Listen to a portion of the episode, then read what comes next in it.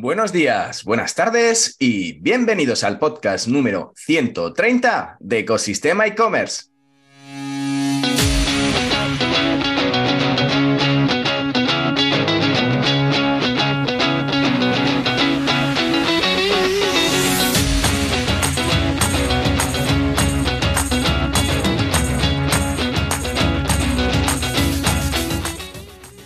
Podcast donde encontrarás todo lo relacionado con el mundo e-commerce, herramientas, trucos, noticias, emprendimiento y muchísimo más para crear tu tienda online o hacer crecer la que ya tienes. Hoy además de poder escuchar el podcast por los canales habituales los viernes hay entrevista, la podrás ver también a través de YouTube en el canal de Ecosistema e-commerce. Al micrófono, Javier López, consultor de e-commerce y director de ecosistemaecommerce.com, la plataforma donde podrás disfrutar de todo lo que necesitas saber sobre el apasionante mundo del comercio electrónico. Y en el programa de hoy, número 130, traemos al podcast para hablar de e-commerce a Sergio Noguerol, CEO de Nutritienda. Pero antes de empezar, hacemos un hueco a la frase del día. Si haces lo que siempre hiciste, obtendrás lo que siempre has tenido, dicha por Tony Robbins y hoy nos vamos a hablar sobre los retos que supone dirigir una tienda online que cuenta con más de 100 empleados, ha facturado en 2022 30 millones de euros y que han gestionado más de 4 millones de pedidos. Cifras muy reseñables para una tienda online en continuo crecimiento y que lleva activa desde 2007. Hoy hablamos de comercio electrónico con Sergio Noguerol, el CEO de Nutritienda, que son líderes en el sector de salud y belleza, contando con su haber casi 2.000 marcas y más de 60.000 referencias. Conoceremos cómo gestionan sus procesos verticalmente, implementados in-house desde el almacén hasta su software de gestión. La entrevista de hoy trae mucha información de valor, así que ponte cómodo para disfrutarla porque comenzamos. Muy buenos días y bienvenidos otro viernes más a los podcasts de los protagonistas del e-commerce, aquí en el podcast de Ecosistema e-commerce. Y hoy tenemos un grandísimo invitado, nada más y nada menos que Sergio Noguerol, CEO de Nutritienda. Sergio, muy buenos días, ¿cómo estás? Muy buenos días. ¿Qué tal? ¿Cómo estáis? Pues bien, bien, con ganas de, hablar contigo de e-commerce y de que nos cuentes un poco tu día a día, que debe ser eh, espectacular en muchas cosas y, sin tiempo apenas. Bueno, lo primero de todo, eh, Sergio, antes de empezar a hablar de e-commerce, em, tú has estado muy relacionado con el mundo financiero, de hecho, sobre todo también a nivel estratégico, y además fundaste una startup hace unos años llamaba, que, se que se llamaba Dots. Eh, de hecho, antes de ser CEO de Nutritienda, tú eras el director financiero y de estrategia de la compañía. Entonces, lo primero de todo, antes de que empecemos a hablar de e-commerce y de comercio electrónico, ¿quién es Sergio Noguerol y cómo ha sido tu camino hasta el día de hoy?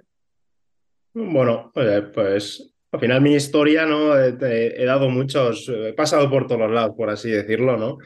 Eh, como bien dices, la parte financiera y estratégica, Monté también hace ya unos años eh, otra, otra startup que también era un e-commerce, ¿vale? O sea que al final mi mundo siempre ha estado ligado entre la estrategia, la parte financiera, mundo e-commerce y volví otra vez al mundo e-commerce.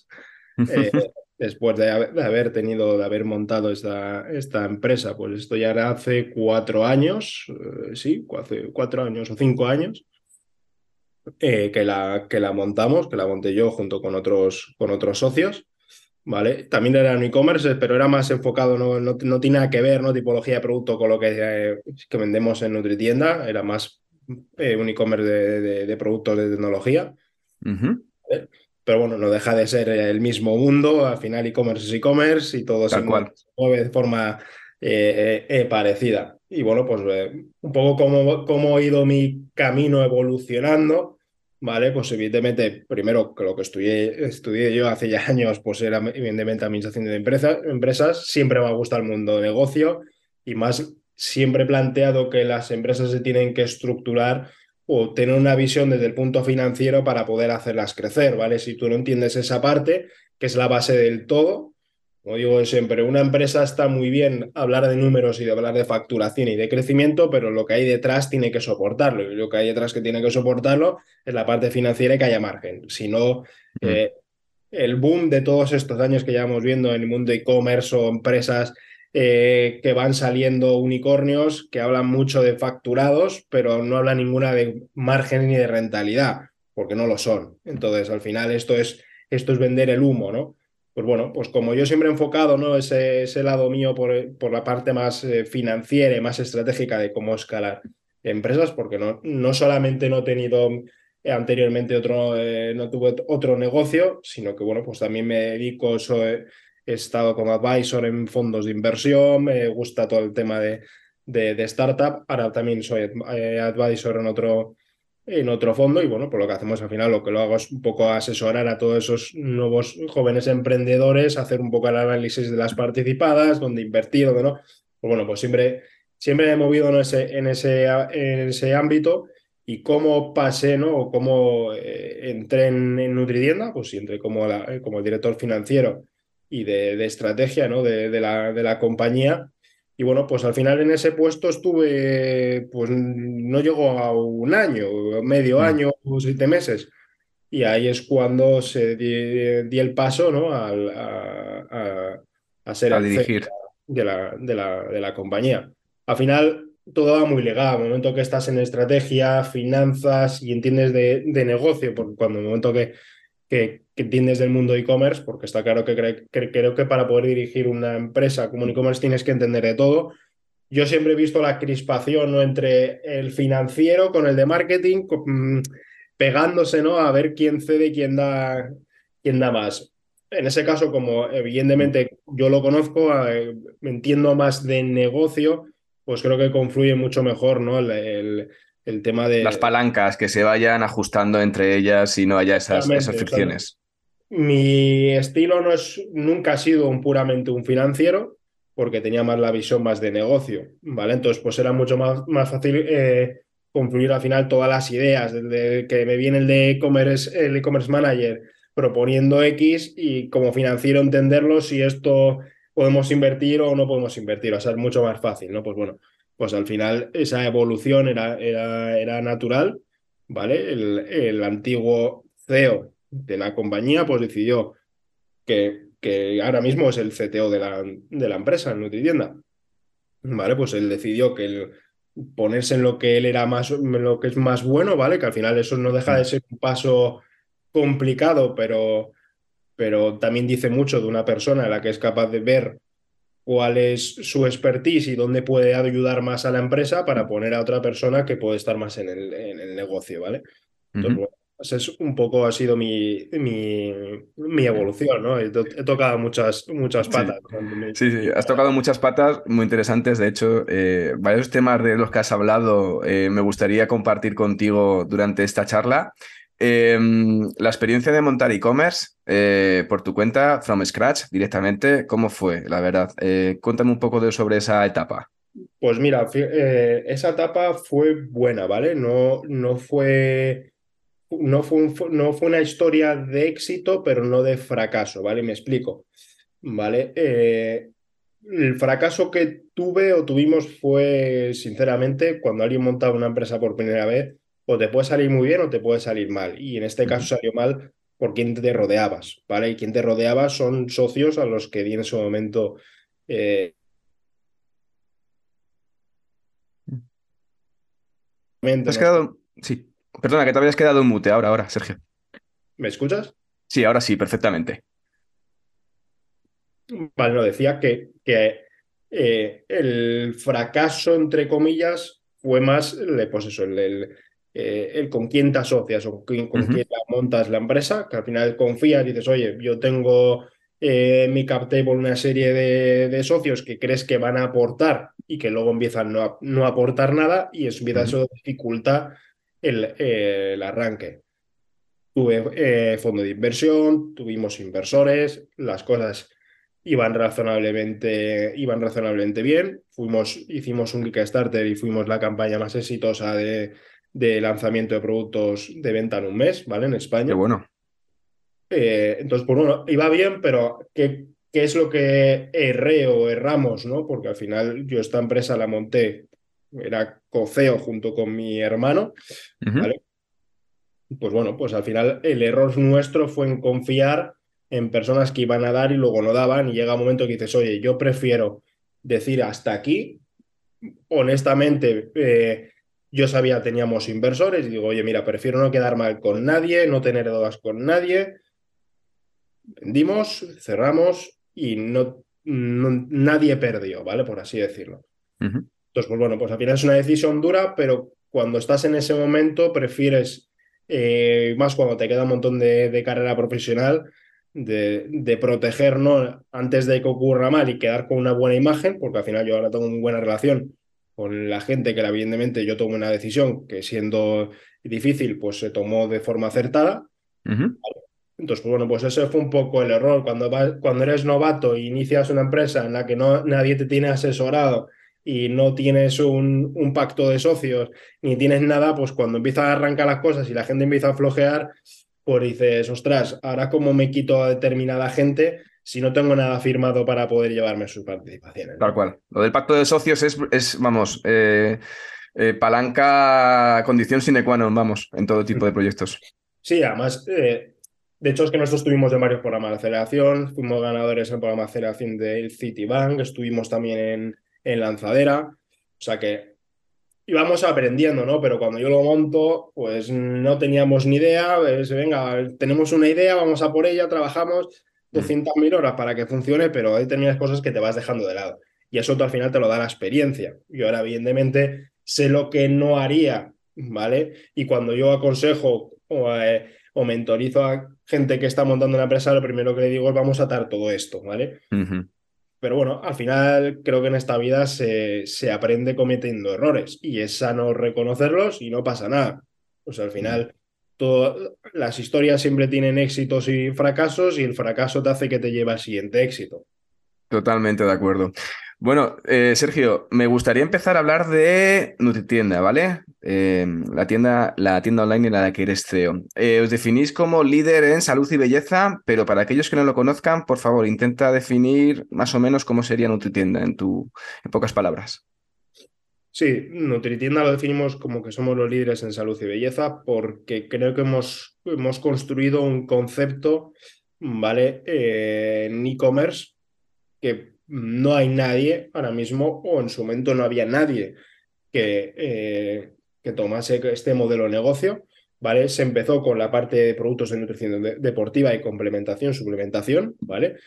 Y se ha ido añadiendo todo ese concepto de salud y belleza, ¿vale? Verticales de negocio en los que todo aporta al cuidado, ¿vale? Y esto es, tenemos sección de beauty, tenemos sección de productos de parafarmacia, de productos de herbolario y ecobio, y además dentro de ese cuidado nos decimos que somos que cuidamos a, ti y a todo el entorno que rodea a una persona, ¿vale? Y eso también tenemos productos para alimentación de mascotas, ¿vale? Por eso hemos ido creando un entorno, ¿no? Que es todo mm. cuidado de salud y belleza y por eso nos consideramos que somos, bueno, no es que nos consideremos, es que en e-commerce somos en España a nivel nacional los líderes, ¿vale? Por facturación, por captación de tráfico, y eso es una, y eso es una, una realidad, ¿vale? Y lo que hemos estado viendo estos años, que poco a poco nuestros competidores, que eran también más de nicho, por ejemplo, en el mundo de, de la perfumería, en los últimos dos años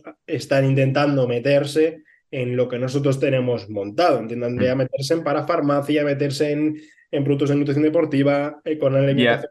Y ahora se han unido, por ejemplo, Druni, acaba de fusionarse con, con el grupo portugués, que era, como se llamaba el nombre? MC Soane, creo que era, o Sonae. Bueno, ese, ese es el fondo de inversión, pero la, mm. la, la, cadena que se han unido es Perfumerías Arenal. Eso es, es verdad, es verdad. Ahí ha habido un terremoto en el mundo, en el mundo perfumería. Em, ¿Cuánto estáis facturando ahora mismo, eh, Sergio? Estamos ahora facturando 30 millones. 30 millones. ¿Y previsión para este año? Pues bueno, prevemos cerrar el año con, como grupo, que ahora contar un poco más, en los 50 millones. Muy bien, muy bien. No está, no está nada mal. Cifras muy, muy interesantes, sobre todo. Todo, eh, ¿qué parte? ¿Todo online? ¿O parte online, parte física? Vale, la, el 90% del negocio es online, ¿vale?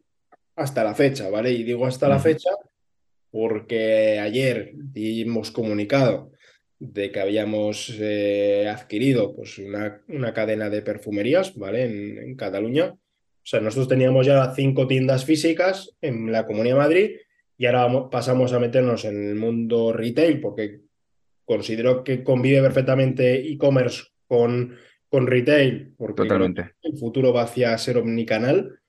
¿Vale? Y ahora pasamos a tener 31 tiendas más, ¿vale? Total, tenemos 36 tiendas como, como grupo. Entonces, pues bueno, pues ahora sí que la facturación está muy, muy pareja, bueno, digamos un 70-30, 60-40, ¿vale? Entre online y, retail. Datos muy interesantes. Em, me resulta em, bastante eh, curioso el tema de cuando uno, cuando uno hace, cuando uno es CEO de una compañía, realmente no le enseñan a ser CEO. Es decir, em, puedes aprender cómo hay, hay un montón de programas, máster de e-commerce, de marketing, de logística, ventas, comercial, pero no hay un programa de, oye, cómo ser CEO de una compañía, ¿no? O sea, ahí lo aprendes un poco a tu cuenta y riesgo. ¿Cómo es tu día a día ahí como CEO, Sergio? Bueno, como bien dices, nadie te enseña a ser CEO, pero hay una cosa que creo que sí se puede aprender, ¿vale? Y, y bueno, al final también tiene que ir un poco como persona, pero hay, hay skills que sí que son mm, cosas que uno tiene que aprender al día a día sobre todo la parte de gestión y de, y de liderazgo de personas. Al final el CEO, sí, yo puedo estar todos los días, mi día a día, lo primero que hago es por la mañana ver las ventas, ver si hemos crecido en una cosa, dónde ha fallado otra, un poco tener esa visión general para que en el día tomar decisiones o hablar con los equipos encargados que llevan cada cosa, ¿vale? Pero creo que lo que más se tiene que trabajar, ¿vale? Es cómo, cómo tratas al resto del personal que tienes dentro de la empresa, porque al final cada persona es una pieza clave para que el engranaje de una compañía funcione. ¿Vale? Entonces, al final, el labor de un CEO lo que tiene que ser, y ese es, creo que ese skill hay que ir desarrollándolo poco a poco, es esa parte de, gestión humana, que al final es lo más difícil en un negocio porque mm. si tú tienes una buena gestión del personal, tienes personal de confianza en cada departamento que te pueda reportar unos datos en los que tú tengas una visibilidad global, es más sencillo tomar decisiones sobre el día a día, ¿vale? Entonces, al final, eso es un poco, el, creo que el, labor de CEA, aparte, de, evidentemente, de la parte más representacional y institucional de la compañía, pero creo que es, eso es un poco lo que, lo que como CEO nunca te enseñan a cómo ir gestionando a esos equipos, porque es, es, es, es complicado, y más cuando tienes a un montón de gente. Ahora mismo ya en, en con esta incorporación, nos ponemos de más de 200 trabajadores dentro de la compañía. Entonces, pues, dice pronto.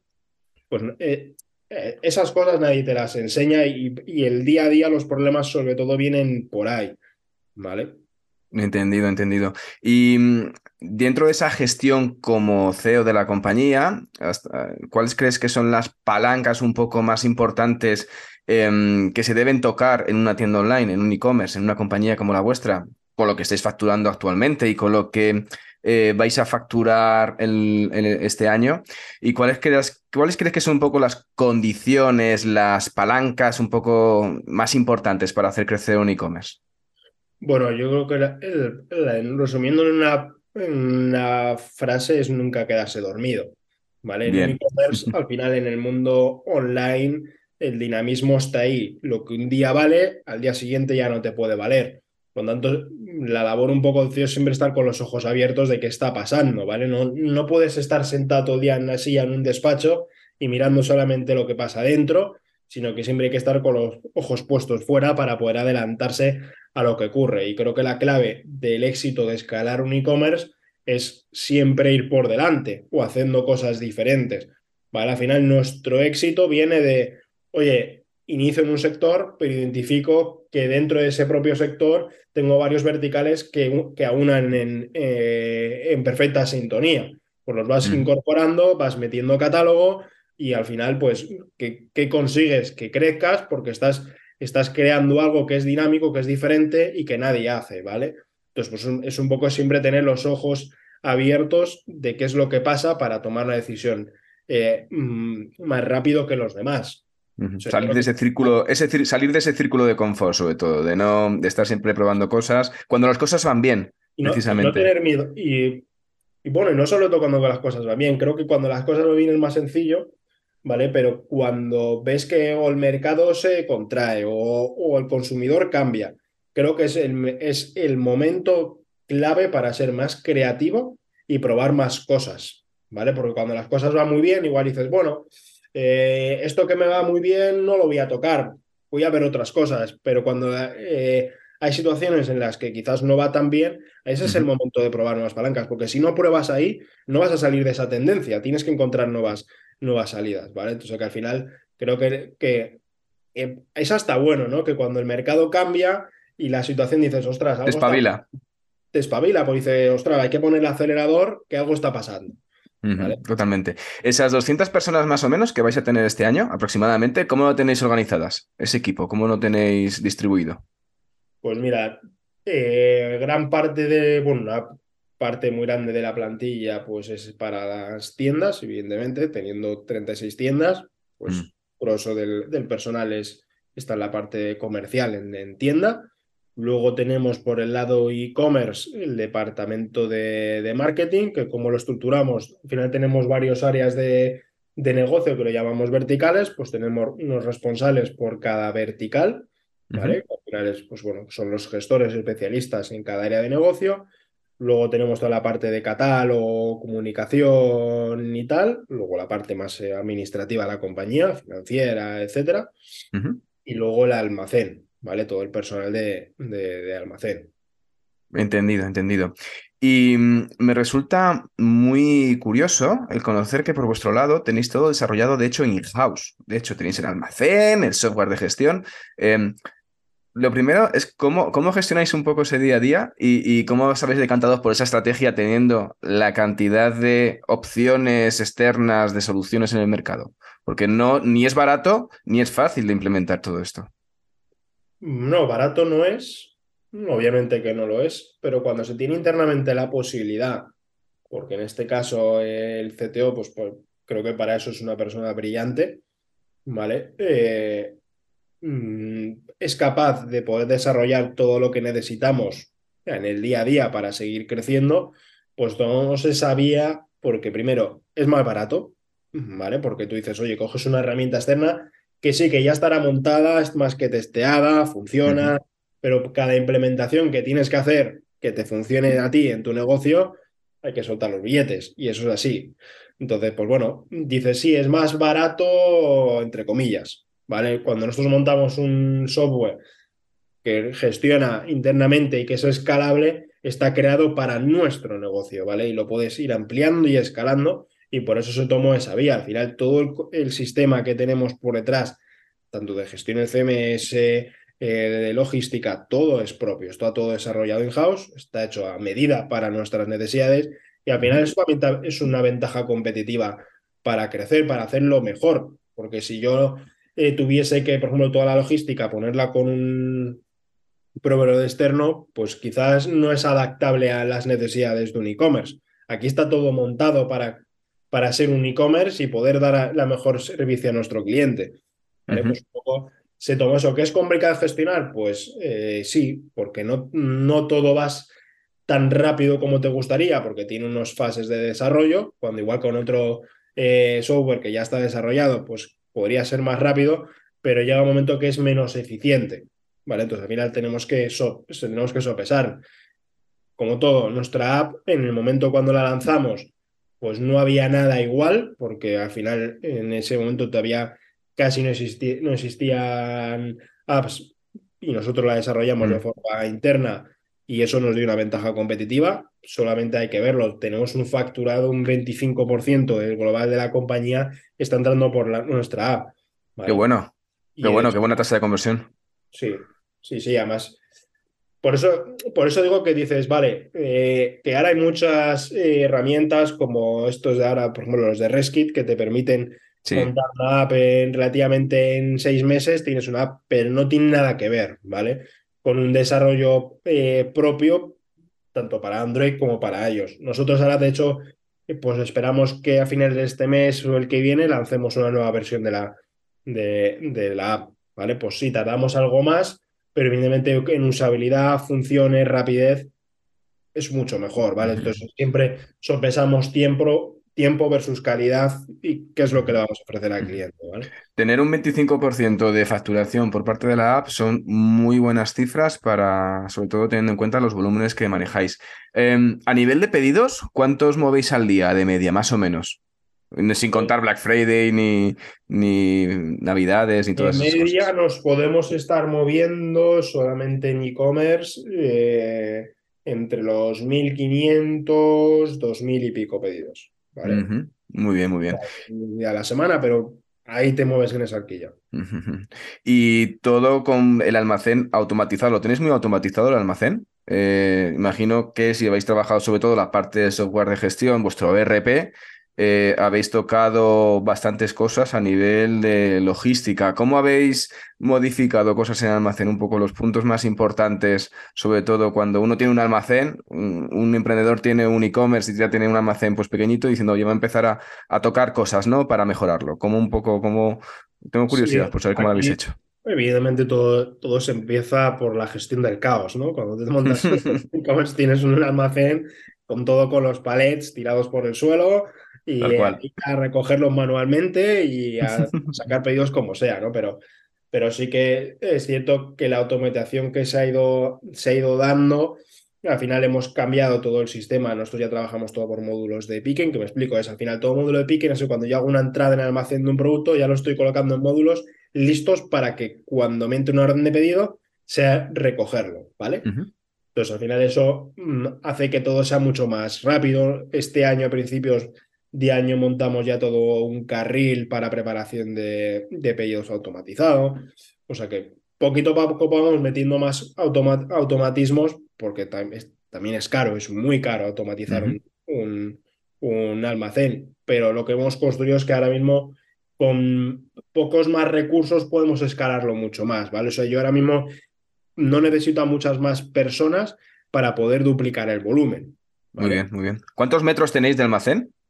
Pues mira, eh, almacén tenemos 6.000 metros, que además el almacén es propio, ¿vale? Lo, lo, hemos, lo hemos, levantado desde cero, teníamos el terreno y lo, lo construimos, pues nos lo entregaron en mayo del año pasado.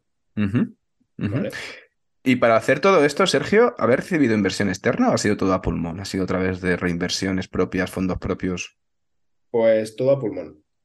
Toma ya no tenemos, no tenemos fondo de inversión detrás. Toma ya, muy bien, muy bien. Y sois rentables, ¿no? Sí. Bien, bien, bien. Me encanta conocer e-commerce que sean rentables. A ver, evidentemente, para ser rentables es un camino duro, ¿no? Y árido. Sobre todo porque está claro. Por eso de ahí digo que las decisiones acertadas de en qué áreas de negocio vas entrando para vender, en el cómo lo haces y gestionar nuestra propia plataforma, pues hace que podamos ser mucho más comedidos en el, en el coste, ¿vale? Y eso aún así permitiéndonos pues ofrecer precios muy competitivos, ¿no? A través de, de, nuestra, de nuestra web. Pero como yo lo veo, si yo tengo que subcontratar todo, cojo software externos, al final eso es un coste incremental, mayor volumen, mayor gasto. Pero cuando lo desarrollas internamente, pues te puede suponer un mayor coste en un inicio, pero cuando lo haces de forma adaptable a que te pueda permitir escalarlo sin incrementar más tu gasto, llegas a, llegas a ese punto de, equilibrio. Pues bueno, pues eso es un poco la, lo que se hace, lo que hemos acertado ¿no? en, ir, por esa, por esa vía. Sois rentables porque habéis utilizado, eh, habéis verticalizado el negocio. Sin ninguna duda. Sí. ¿Tú crees que si no hubieras verticalizado el negocio no sería rentable ahora mismo? Sí, también podríamos haberlo sido. esto es una cuestión también de volumen, ¿vale? Al haber, haber verticalizado y segmentado más el negocio, hemos conseguido más volumen y al final todo tienes unas economías de escala. Es más que obvio, en cualquier empresa con cuando mayor volumen, consigues tener mayor economía de escala. ¿Que lo pudiésemos conseguido? Por supuesto. Quizás más lento, pues seguramente. Seguramente. Pero sí que el negocio está estructurado para que evidentemente podamos ser rentables. Está claro que como se, como se puede pensar, un e-commerce, su rentabilidad no es de decir, ostras, que estoy ganando 10 millones de euros al año porque soy rentable, no. Sabemos que el mundo e-commerce es lo que hay, cada vez los precios mm, van más para abajo y es muy triste porque al final se ha, entrado en una guerra de, de precios y cada vez se va metiendo más gente en el mundo online, que también, ojo, yo creo que muchos de ellos tienen los días contados, porque tú puedes entrar y ser muy agresivo, pero tu estructura de costes te lo tiene que permitir. Y yo que lo conozco, lo que hay detrás, dices, mira, estos van a pérdidas o les soporta a alguien que les pongan el dinero para soportar esas pérdidas o, estás echando el cierre, no lo puedes mantener. ¿vale? Entonces, bueno, pues eh, un poco está la clave del éxito también ahí, el saber cómo gestionar ¿no? la, eh, eh, la empresa y ser rentable. Creo que cualquier negocio hay que pensarlo, sí, tienes que ser agresivo para escalarlo, pero siempre con un punto de mira en el qué momento vas a ser rentable para darle la vuelta. ¿Qué es más importante para vosotros, la facturación o la rentabilidad? Buena pregunta. Vale. Eh, eh, para nosotros a día de hoy es mucho más, eh, premiamos mucho más la rentabilidad, porque al final la facturación no deja de ser un número, es un volumen, pero lo que gana la empresa es la rentabilidad, ¿vale? Que el volumen está bien, como digo, por ejemplo, cuando queremos lanzar en un nuevo mercado para ganar cuota, pues para mí me importa más la facturación, porque la facturación lo que me dice es que estoy comiéndole la tostada a otro competidor que está ahí. Mm. Pero siempre tengo que ir pensando es, vale, esto es una estrategia de entrada para ganarme eh, un, hueco en ese mercado y voy por ahí, pero eso, eso poco a poco lo que tienes que ir construyendo es que, vaya creciendo facturación, pero que tu margen vaya acompañando, ¿vale? Pero no pensar que la facturación es, no, venga, que quiero facturar en Francia 30 millones y voy a reventarlo, porque igual lo que haces es que revientas la empresa por detrás, porque no tienes cómo, cómo soportarlo. Sí, te come todo el margen, todo. La prueba está en el que si no tenemos un fondo de inversión y no tenemos a nadie que haya puesto capital, eso es por la financiación normal que toda empresa puede tener, de circulante, con bancos, pero si no, si no tuviésemos ese, ese mira de que hay que ser rentables, mm, necesitaríamos ese pulmón financiero que te ponga alguien para soportar pérdidas. Mm. Y aguantar durante X tiempo, que no sabes cuánto tiempo vas a, vas a alcanzar ese punto de equilibrio. Fundamental.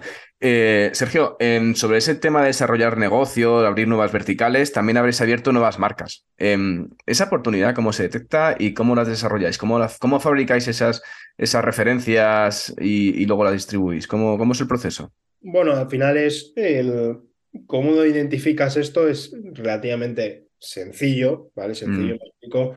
porque al momento que tú tienes un e-commerce con mucho tráfico y ves lo que estás vendiendo, ves qué productos tienen mayor rotación, que es lo que el consumidor le gusta y adquiere de otras marcas, ¿vale? Pues es una realidad. Tú ves lo que quiere el consumidor y se lo vas a ofrecer. Y ahí también va un poco en, el en la búsqueda de ser más rentables. Pues está claro que una marca propia te va a dar una marginalidad que no la tienes con un mm. producto un tercero y eso es, eso es, eso es impepinable. Entonces, pues bueno, pues al final lo que vas un poco es viendo qué es lo que más consume el cliente y ahí pues te decides a desarrollar tu marca eh, propia, ¿vale? Pues eh, evidentemente no es, oye, voy a copiar un producto y, directamente lo salgo, ¿no? Porque, por ejemplo, en la parte que nosotros tenemos en marca propia de Amazing Foods, ¿vale? La formulación es propia, ¿vale? Es nuestra, no, no copiamos, ¿vale? Sino que, oye, hay cosas que son básicas de formulación, que la tiene todos los productos, pero luego hay otras que evidentemente somos nosotros la que, lo que damos el plus. Entonces, pues así es como se ha ido poco a poco eh, ampliando toda la línea de productos que, que ofrecemos. Y, tiene, y está teniendo muy buena, muy buena acogida, la verdad. Entonces, bueno. Interesante, sobre todo. Sí, está creciendo mucho también la marca propia del distribuidor está creciendo muchísimo esos últimos 3-4 años.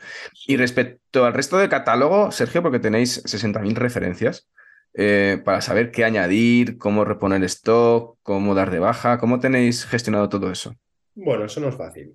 Eh, eso, eso, vamos, eso lo dejo ya por, vamos, por descontado. un catálogo tan grande a veces puede ser caótico, ¿vale? Y caótico porque al final tienes que estar siempre muy eh, alerta de qué es lo que funciona y lo que no funciona, ¿vale? Porque está claro que, cuando nosotros hacemos una ampliación de catálogo, pues siempre tenemos un proceso de análisis, ¿vale? Ese proceso de análisis va desde, oye, estoy metiéndolo porque es un producto eh, trend que todos los competidores lo tienen o que consideramos que lo van a tener porque tiene mucho potencial, ¿vale? Una vez implantado ese producto en catálogo, lo que le damos es un tiempo de recorrido para que funcione, le hacemos acciones de push para poder promocionarlo, porque al final cuando es nuevo hay que darle un tiempo hasta que arranque su, su facturación y empiece a tener rotación. Pues bueno, pues lo faseamos un poco así, lo vamos controlando y lo que no funciona, pues automáticamente descatalogamos, porque no, no tiene sentido, porque si no el sistema no lo va a poder reponer y vamos a tener un sobrestock que no tiene ningún sentido tenerlo en el almacén paralizado el dinero. Vale, pues está claro que que gestionarlo es complicado. Al final no todo eso, no solamente el catálogo de, de más de 60.000 referencias eh, para tener la, web publicado en España, es que lo vendemos en siete países. Por lo tanto, hay que trabajar el contenido, la traducción, la mm. imagen, el posicionamiento SEO del producto, la reacción. Es, un, em, o sea, es mucho trabajo y cuando hacemos una ampliación del catálogo estudiamos muy bien qué es lo que estamos metiendo, porque eso va a generar un trabajo en diferentes departamentos y si eso no funciona es costes. estamos gastándonos dinero para algo que no va a funcionar. ¿Vale? Mm.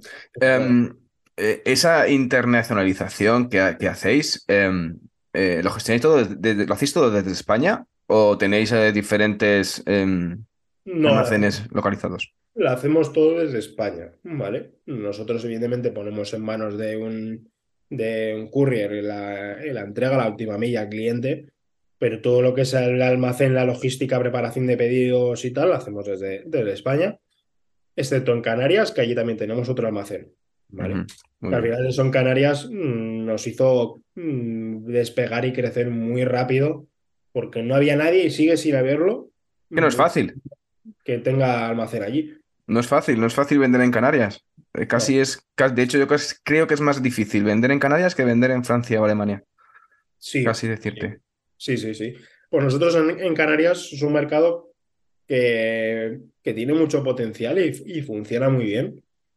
Y bueno, pues al final nosotros tenemos almacén allí, pues servimos el, el producto como si estuviese en península, o sea que tardan 24, mm. entre 19 y 24 horas un cliente canario tiene su producto, porque lo tenemos allí en, estocado en el almacén. Toda la mercancía que tenéis, Sergio, la tenéis estocada en el almacén, es decir, las 60.000 referencias las tenéis, mercancía en depósito, eh, propiedad, ¿cómo lo tenéis gestionado?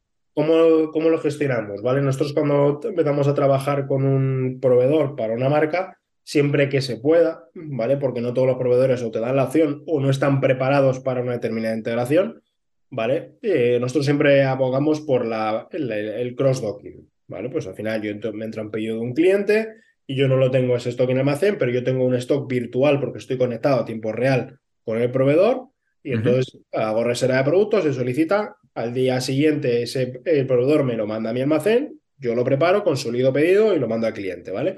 Eso es un poco el cómo intentamos trabajar y eso nos permite ampliar catálogo. Lo que nosotros vamos viendo que tiene mayor rotación pues lo vamos comprando porque al final compramos volumen y pactamos mejores márgenes y mejores precios de compra. Y eso es, eso es, eh, es necesario. Sabemos que hay, que sacrificar, si queremos tener un catálogo muy amplio, pues cómo lo arrancamos ese nuevo producto, no lo podemos tener todo eh, en stock. Es más que, es más que obvio, ¿no? Trabajamos las referencias que más rotan y las que nos permiten tener más margen. Y a nivel de vender todo eso internacionalmente, ¿cuáles son los mayores dolores de cabeza que, tenéis en el día a día? Bueno, el mayor dolor de cabeza, sobre todo cuando haces una apertura en un país, eh, pues es al final traducir toda la página web. La logística, pues en su momento era más complicado, pero con ya teniendo volumen, pues el, poder montar es relativamente eh, sencillo y más porque lo gestionamos nosotros. Al no tener, nosotros al no tener un almacén externalizado con toda la mercancía, no, no tenemos esa problemática. Al final nosotros preparamos el pedido y seleccionamos qué compañía lo mandamos, como si lo mandamos a Francia, Italia, Portugal, a donde sea. ¿vale? Lo que más es complicado, pues bueno, tienes que tener una, el servicio de atención al cliente con el idioma dentro mm. Del país. El catálogo no puedes permitirte eh, hacer traducciones mm, literales porque tienes productos que al final son alimenticios.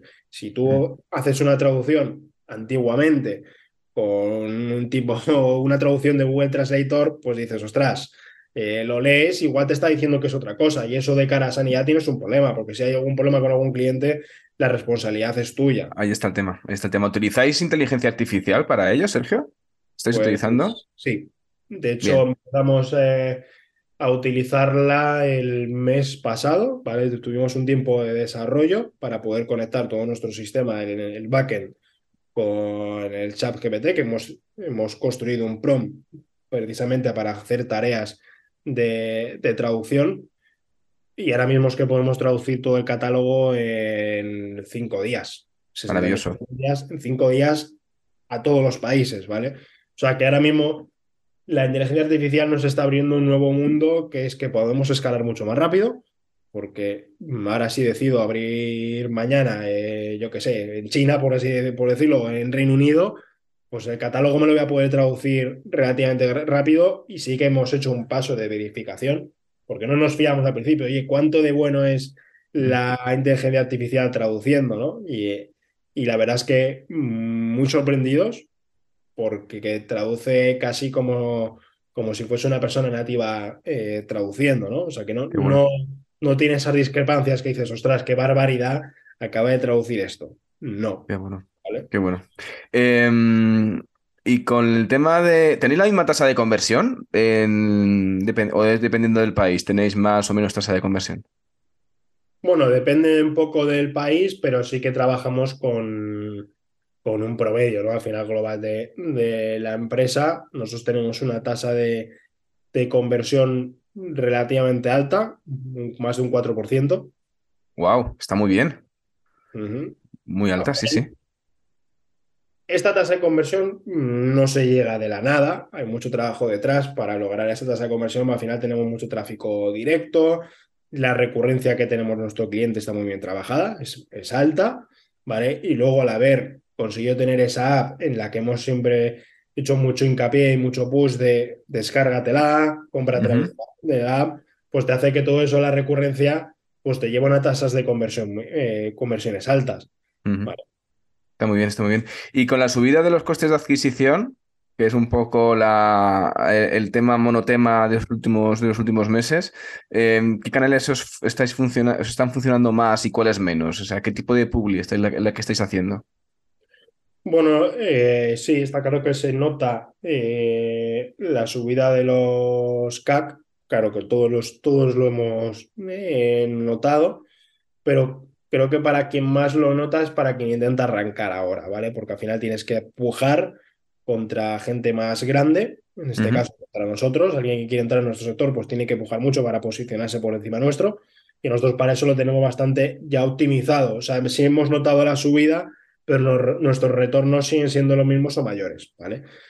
¿Qué es lo que más trabajamos a nivel ads? Pues eh, como cualquier e-commerce tenemos que estar en el shopping, ¿vale? O el shopping mm. al final es mm, eh, lo que se lleva realmente de la inversión eh, el 80-85%. ¿Qué otros canales hemos ido metiendo pues estos años? Pues invirtiendo en, en Meta, también estamos metiéndonos en la parte de social ads con TikTok, ¿Funciona TikTok, Sergio? Pues mira, lo, hemos arrancado a inicio de este año y, sí, que, sí que funciona. Y es, es más barato la adquisición. ¿vale? Interesante. con Google. Sí, sí, funciona.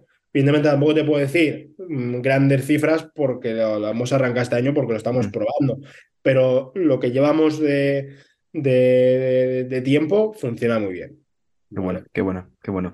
Y a nivel de fidelización, de consumidores, ¿cómo tenéis automatizados los procesos? Imagino que tenéis, sobre todo con ese 4%, lo tenéis muy trabajado. ¿Cómo, lo cómo la desarrolláis? Bueno, al final eh, creo que las palancas de fidelizar a un cliente, pues bueno, es primero tener un buen precio competitivo, eso es más que obvio porque el cliente en e-commerce se mueve por precio y eso es una realidad que por mucho que queramos apartar la vista y decir que no, eso es así. Segundo, valoran mucho también el, eh, los tiempos de entrega, ¿vale? Que todo llegue bien, con una información desde el minuto uno. O sea, hay cosas que yo he visto con otros competidores que no lo hacen. O cuando tú haces una compra, no te informa de todo el proceso de preparación de pedido, de cuándo sale, cuándo te llega. Vale, eso genera mucha confianza para fidelizar a un cliente. Al final, cuando tú compras, nosotros captamos mucho y al que no nos conoce el nuevo, si de entrada ya le estás, le estás dando eh, todos esos inputs de información, pues dices, ostras, aquí hay una compañía que es seria y, te sorprende que al día siguiente, en 19 horas, ya tienes tu pedido en casa, ¿vale? pues al final eso es una palanca de fidelización. La atención al cliente, ¿vale? Eh, nosotros siempre hemos tenido un equipo in-house, ¿vale? De, personas en atención al cliente para todos los países. Entonces, pues eso hace también ayuda mucho. Al final, mm. pues hasta por teléfono se hacía asesoramiento. Si nos llamaba un cliente preguntando qué producto comprar o qué le recomendábamos, es que lo hemos hecho también, ¿vale? Entonces, al final, eso es una palanca, eso es una palanca más. Cada vez lo hacemos menos porque ya con el volumen de clientes que tenemos, mm. como tengamos que estar asesorando todos, no, no, es imposible. Tengo que tener un equipo de 200 personas para, para atender eso. Y luego, pues eh, también pues, trabajamos mucho nuestra base de datos de, cliente a través de mail, hacemos campañas de segmentación, pues al final lo que todo el mundo conoce, pues todas las campañas RFM, ¿vale? Trabajamos el cliente, su, su, recurrencia, frecuencia y por el dinero que nos invierte, los tenemos muy bien segmentados y estamos continuamente pues haciéndoles push, ¿vale? Y trabajándoles su recurrencia. Al final, como sabemos, si un cliente me está comprando todos los meses, por decir una proteína, pues antes de que llegue final de mes ya le estoy informándole de esa o de otra que a mí me interesa más venderle. Pues al final trabajamos mucho eso. Trabajamos con una plataforma que llevamos ya dos años y que nos está dando muy buen resultado con Connective. Muy bien. Te permite hacer muchas, eh, muchas cosas y bueno, pues cada vez lo vamos llevando a más y se está notando. Al final este año estamos viendo que tenemos una recurrencia muy alta porque trabajamos muy bien a nuestro cliente, ¿vale? Pues al final, si tú sumas todo, si tú al cliente estás continuamente detrás de él, de comillas, siempre pendiente ¿no? de lo que hace y informándole, tenemos una buena atención al cliente, un buen servicio de, de, de logística y tenemos precios competitivos, pues al final te genera esa fidelización. Luego sí, tenemos sistema de puntos, regalos, bueno, Precio, servicio, catálogo. Básicamente, básicamente. Y catálogo, pues fundamental. Tal cual, tal cual. Y Sergio, por ir terminando, la, una última pregunta. Em, respecto a este año, decías antes que con la adquisición de esa eh, cadena de tiendas físicas, eh, imagino será uno de los mayores retos en tema de integración y, e integrarnos dentro de la estructura de la compañía. ¿Y, qué otros retos tenéis para este año a nivel online, a nivel de implementaciones, a nivel de, de otros, otros mercados? ¿Qué, es, ¿qué vais a tocar? Este año tenemos muchos retos, quizás demasiados. igual, no, llegamos a todos, pero lo intentamos. Pues sí, como dices, la parte de esta eh, adquisición, que ahora tenemos pues, de lo que queda de año, pues un reto muy importante que es integrar las dos eh, compañías, sobre todo al final la empresa que se ha adquirido es del mundo beauty, son perfumerías y viene la campaña más fuerte de ventas dentro de unos meses. Pues tenemos este verano para correr, para montarlo todo, para estar preparados, para ir fuertes ¿no? en la campaña y aprovecharlo. Pues eso es uno de los, de los retos que tenemos para este año. Otro, que queremos lanzar la, la nueva app eh, pues el próximo mes. Y luego tenemos la otra, que vamos a sacar una nueva, una nueva web, ¿vale? Que también También, todo, o sea, toda la vez vais a hacerlo. Y luego como reto yo creo que más eh, importante es que con esta adquisición vamos a cambiar el nombre de la empresa, ¿vale? Ya no vamos a ser Nutritienda ni Perfumería San Remo, que es la que se ha adquirido, para pasar a ser otra, otra cosa, ¿vale? Entonces es uno de los retos más importantes, el, el cómo cambiar, ¿no? Cómo virar, que nos asusta, obviamente, porque al final hacer ese cambio te puede salir muy bien o tener problemas, pero sí que hemos visto que ya incluso antes de haber hecho esta operación eh, era necesario para romper determinados techos.